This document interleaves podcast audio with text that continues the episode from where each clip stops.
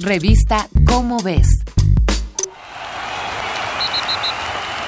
En el Mundial de Fútbol Rusia 2018, la selección mexicana jugó tan bien contra Alemania que algunos percibieron la euforia de los aficionados literalmente como un sismo. ¿Es esto posible? Los sismos futboleros o footquakes son un fenómeno conocido desde hace algunos años. Se les ha estudiado con los aficionados del Barça y en el estadio King Power de Inglaterra. En México, una primera observación se hizo en 2003. Una estudiante del Servicio Sismológico Nacional reportó que se activaron las alarmas de su estación a la mitad de un partido de los Pumas. Se encontraba a 1.5 kilómetros del Estadio Olímpico. En 2011, Diego Melgar estudiante de Ingeniería Geofísica de la UNAM, diseñó un experimento para identificar las señales generadas por la porra universitaria. Le ayudó su asesora, la doctora Shioli Pérez Campos. Llamaron a dicha señal pumagramas y descubrieron que se volvía más fuerte cuando los aficionados saltaban de modo sincronizado. Tales muestras de entusiasmo suponen grandes cantidades de energía, la cual se transmite como ondas sísmicas en el subsuelo.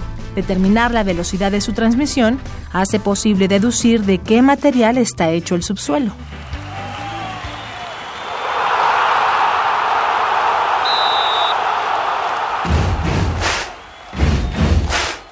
Algo similar a los sismos futboleros ocurre en los conciertos de rock. A estos últimos se les llama fanquakes. En ambos casos se ha observado que la euforia humana parece tener una frecuencia característica de 2 Hz, o bien de 2 vibraciones por segundo. Para entender el por qué, basta con recordar que 2 es exactamente el número de saltos que en promedio podemos dar por segundo. La doctora Shioli Pérez siguió estudiando los sismos futboleros, pero esta vez trabajó con José Carlos Alemán Navarro, también estudiante de Ingeniería Geofísica de la UNAM. Dado que la selección mexicana se le conoce como el TRI, llamaron trigrama a la señal que debía generarse en sus partidos.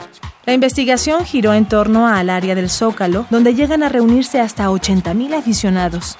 Se colocó un sismómetro en un edificio y se compararon los datos registrados con los de otros sismómetros de la red sísmica del Valle de México.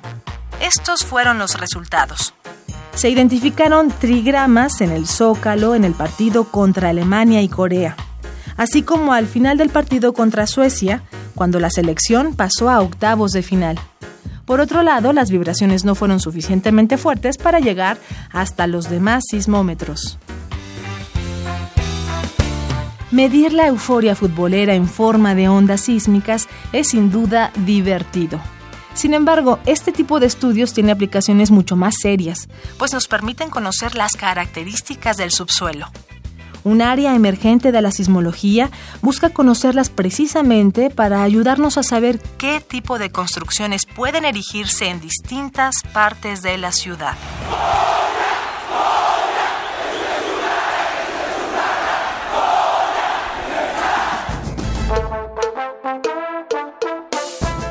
Esta fue una coproducción de Radio UNAM y la Dirección General de Divulgación de la Ciencia de la UNAM basada en el artículo Sismos Futboleros de José Carlos Alemán Navarro y Shioli Pérez Campos.